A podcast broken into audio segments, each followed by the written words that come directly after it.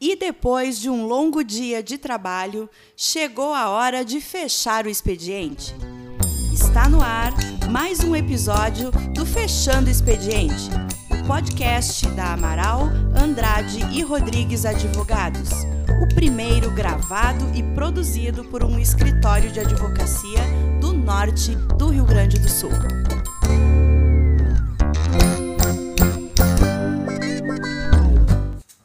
Olá, amigos. Boa tarde ou boa noite para aqueles que já estão fechando expediente, assim como nós. Meu nome é William, sou sócio do escritório. Uh, estou aqui hoje com o Dr. Bruno, especialista em direito político e eleitoral, para mais um episódio do Fechando Expediente que vai tratar sobre uh, as convenções partidárias, mas sobretudo sobre uh, como elas vão poder ser realizadas nesse ano de 2020 por de maneira virtual. Tudo isso em função, claro, dos cuidados né, relativos à pandemia do Covid-19. Boa noite, Bruno. Se apresenta aí, dá uma boa noite pra, antes da gente iniciar de fato o nosso assunto. Boa noite, amigos. É um prazer estar aqui de novo e cada vez mais nessa, nesses nossos episódios sobre direito eleitoral falando sobre temas que são inéditos. Isso eu acho que é muito interessante. O direito ele é, ele é uma coisa viva e, e nesses momentos em que a gente tem tantos temas inéditos para falar, a gente consegue perceber isso com mais uh, clareza. Como tu disse, William, nós vamos falar sobre as convenções partidárias, especialmente sobre as convenções partidárias no formato virtual. E nesse contexto, desde logo, já é, já é interessante fazer uma, um pequeno parênteses para perceber o quanto esse momento difícil tem colocado à prova uh, a forma com que a gente não só organiza as eleições, mas a própria leitura que a legislação faz desse processo uh, democrático de escolha de representantes. Em 2020 é, é de certa forma estranho pensar que a gente ainda não tinha qualquer disposição, seja em lei ou jurisprudência, que possibilitasse de forma clara, né, que indicasse de que forma se validariam e etc. os elementos de uma reunião partidária virtual. Claro, claro, é verdade. Eu não tinha pensado nisso que tu falou, né, Bruno? A gente está num, num mundo, um contexto totalmente virtual, informatizado, onde a, as relações pela internet uh, são muito amplas, né? E realmente a gente não tinha ainda uma resolução que tratasse especificamente de que essas convenções partidárias, né, que são uh, reuniões que acontecem todas em todas as, as eleições, os pleitos, uh, que elas pudessem ser realizadas de maneira virtual, né? Precisou uma, uma pandemia, né? Precisou a impossibilidade da realização por meios físicos para que a gente tivesse uma resolução concreta uh, sobre isso. Mas assim, uh, Bruno, eu queria fazer uma menção agora alguns episódios atrás, mais especificamente no episódio 8 do Fechando Expediente, onde a gente tratou sobre os impactos do, da Covid-19 na, nas eleições de 2020, uh, uh, tu apontou para nós que uh, o TSE já tinha se posicionado no sentido de que não há óbice para a realização das conversões partidárias no formato virtual, né? E agora isso se concretizou né, com a, a, a, alteração das datas né, e, mais especificamente, com a resolução que dispõe das regras para uh, a viabilização das convenções virtuais. É, exatamente. Naquela, naquela oportunidade, a gente uh, foi antes, inclusive, da, da emenda constitucional 107 de, desse ano alterar a data das eleições. E aqui um outro pequeno parênteses, nós havíamos defendido que, que, que se não, nós não defendemos a impossibilidade da alteração, mas nós colocamos alguns sérios óbices constitucionais a alteração da data. E fazer um esclarecimento aqui para aqueles que nos ouvem, que eu acho que esse, que esse tema é muito interessante de se debater no âmbito do direito constitucional, foi a situação fática da pandemia, é a situação fática da pandemia, o estado de verdadeira calamidade que nosso país vive, que torna constitucional a alteração das datas. Porque, a bem da verdade, essa emenda constitucional ela, ela suspende a vigência do artigo 16 da Constituição, que tem uma carga principiológica muito forte, que eu, que eu referi naquele episódio, é, é, ele representa um avanço civilizatório no nosso, no nosso processo eleitoral. E mais do que isso, né, uh, ele tam, ela também altera uma disposição constitucional, porque a data vinha prevista na Constituição. Então esse debate, que não é o que nós faremos hoje, é muito interessante do ponto de vista constitucional, né? Um elemento fático uh, nacional possibilitar uma alteração na Constituição, ser a brecha que torna essa alteração constitucional. Mas então, Bruno, para nós adentrar um pouco na, na, realmente na temática, e na verdade não adentrando direto na temática, eu gostaria que uh, tu fizesse então alguns, algumas considerações do que são as convenções partidárias, para que, que elas servem, né? o que, que é feito nessas reuniões antes de a gente tratar realmente do, de como vão ser as convenções no formato virtual, né? É, é interessante fazer essas considerações aí para nós. Perfeito, William. Antes ainda, é, então só para pontuar de forma clara e objetiva, é, as novas datas das eleições municipais, caso alguns dos nossos ouvintes não saibam, são em primeiro turno, 15 de novembro, e o segundo turno a ser realizado no dia 29 de novembro. Essas são as novas datas uh, das eleições municipais desse ano.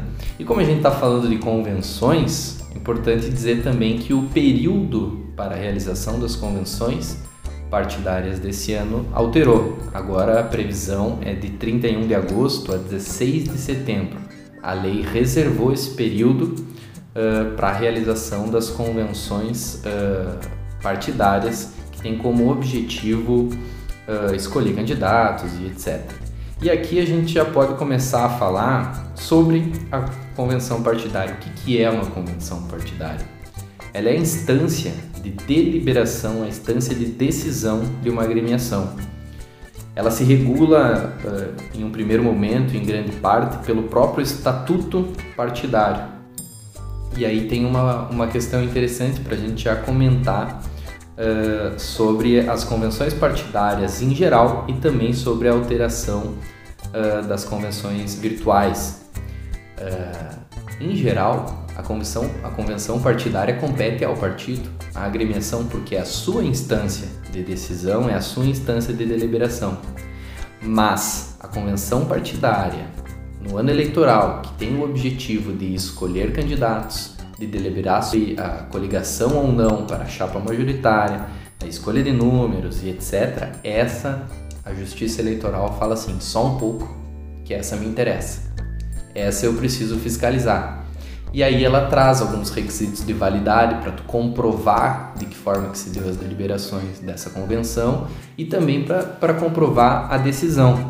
E é aí que entra a resolução 23 623, vou repetir, 23, 623, que é a convenção, é a resolução que traz alguns uh, apontamentos uh, que, o, que o tribunal indicou para que a gente considere válido alguns elementos da, da convenção partidária no formato virtual.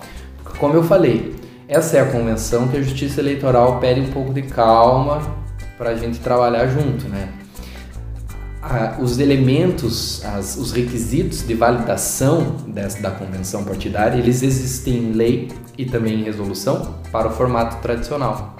E só com a pandemia, com, com esse momento triste que vivemos, nós tivemos a edição dessa resolução no dia 30 do 6, bem recente, uh, que apontou os requisitos de validação também para a convenção, agora no formato virtual. E é interessante isso uh, em, em diversos aspectos, mas também porque agora abre uma porta para as outras instâncias, de, para, os, para os outros assuntos que um partido tem que deliberar, né? Uh, não é só essas, não são as convenções deste ano que tem como objetivo deliberar as eleições que vão poder ser virtuais, outras também. E nesse ponto só, já para concluir essa minha fala um pouco mais longa, uh, um questionamento que tem sido muito presente é, bom, meu estatuto não prevê a, a convenção partidária no formato virtual. Quer dizer que eu, que eu não vou poder fazer? Estou num, tô num mar, uh, fiquei na brecha da lei? Não. Essa resolução já indica que todo e qualquer partido, toda e qualquer agremiação pode realizar a convenção no formato, convenção partidária no formato virtual, mesmo que não exista previsão estatutária. Aqui é interessante porque o estatuto partidário é o, é que regula em termos máximos a convenção, é o estatuto que vai dizer quem são os convencionais, etc, quórum, como que faz a chamada, etc. Mas aqui a lei já falou, não, nesse ponto não precisa ter, qualquer partido está autorizado a realizar. Claro, Bruno, uh, entendi. Então, as, as convenções partidárias realmente, né, é essa instância que que é regulada pelo, pelo estatuto de cada partido, né? Uh, onde os partidos fazem suas deliberações, mas especificamente uh, a convenção que, que, é, que é no ano eleitoral a escolha dos candidatos, né? a deliberação das coligações e tudo mais, essa então tem o um interesse maior da justiça eleitoral. Né? Mas quais, são os requisitos específicos dessa, dessas convenções partidárias de escolha dos candidatos, não só no, por meio virtual, os, os requisitos gerais para a realização delas. Uh, perfeito, William.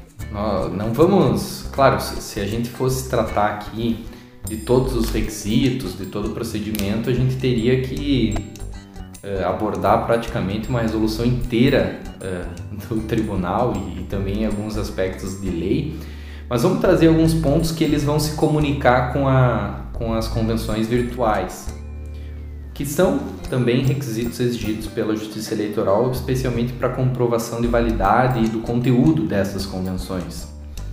Uh, talvez o principal uh, e que tem muito impacto na convenção virtual é a exigência de que as deliberações dessa convenção partidária que trate da escolha de candidatos, né, da homologação de candidaturas, da deliberação para chapa majoritária, etc. Essas deliberações elas têm que ser colocadas em ata, uh, em um livro aberto e rubricado pela Justiça Eleitoral. Aí tem o procedimento de envio para a Justiça Eleitoral, que se dá pelo módulo externo do Candex. Quem, quem já participou da eleição sabe do que eu estou falando, depois eu posso explicar um pouquinho melhor, mas enfim.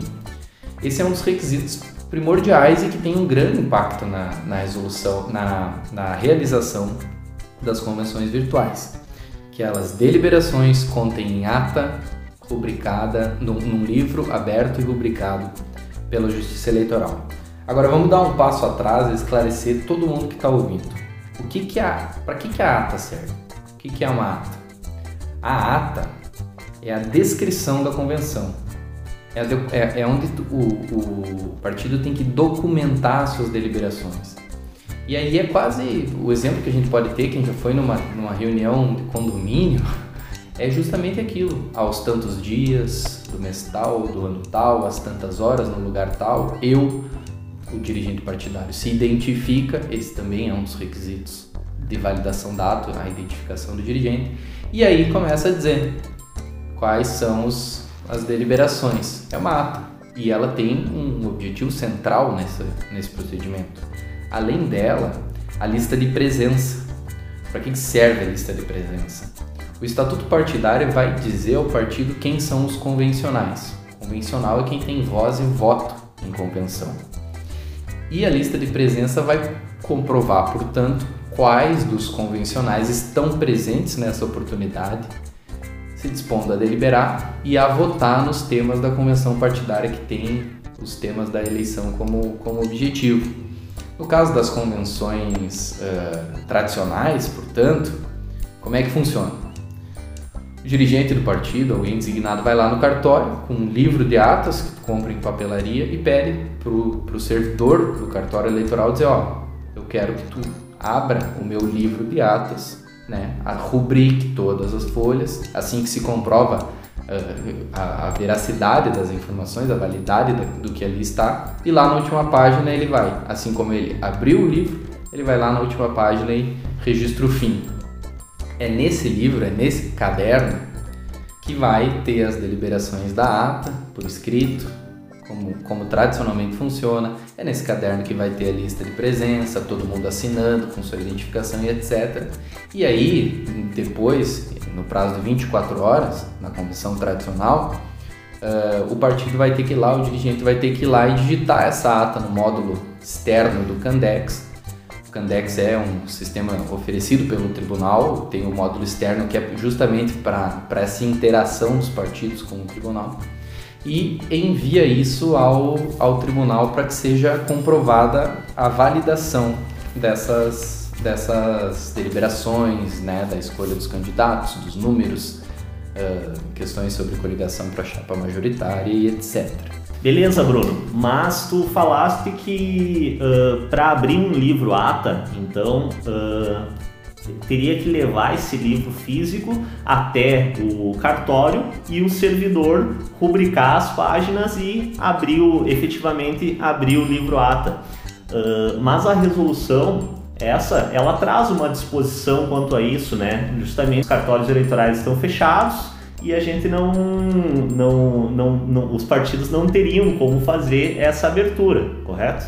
Exatamente. Uh, na realidade, essa a abertura dos livros ela está suspensa justamente em função dos efeitos da pandemia do Covid-19. E aí, como é que a resolução resolveu essa questão? Uh, tu tem um livro aberto? Já, já foi lá um livro de, de eleição anterior, talvez? Já tem um livro aberto pela Justiça Eleitoral? Consta lá tudo certinho os requisitos, a, o servidor atestou a abertura, rubricou as páginas, atestou o fechamento, tá tudo ok? Uso mesmo. Aí, se, se tu fizer, e aqui vale tanto para convenção presencial ou virtual, usa esse mesmo livro e segue o procedimento. Porque daí tu tá usando, tu já tinha um instrumento físico tradicional em mãos da eleição anterior. Agora, se tu não tiver, uma vez que está suspensa a abertura dos livros justamente como medida de combate, aí tu vai seguir o procedimento das convenções virtuais.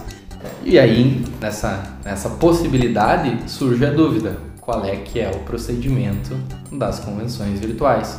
Como é que eu vou comprovar? Porque naquela posição do TSE que a gente trouxe no episódio 8, foi, foi essas questões que ele não abordou.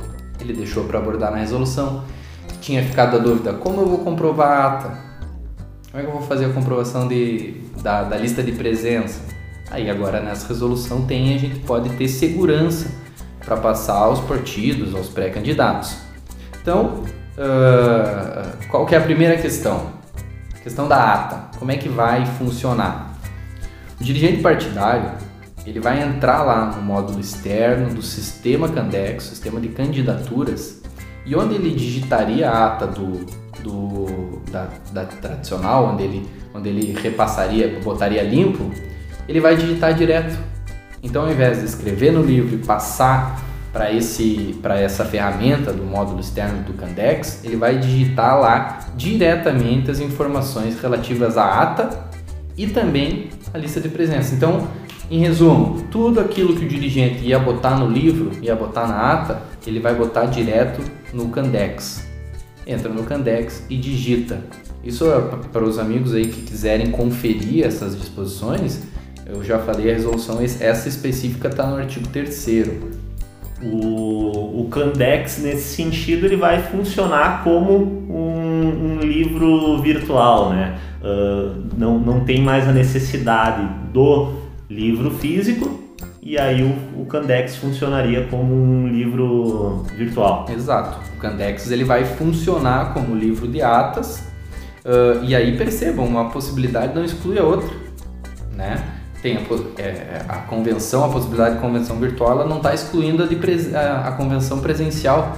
Isso é interessante dizer porque as convenções uh, partidárias elas têm um elemento quase festivo em determinadas situações né? De, bah, firmamos uma coligação, né? Acreditamos na vitória da, das nossas ideias.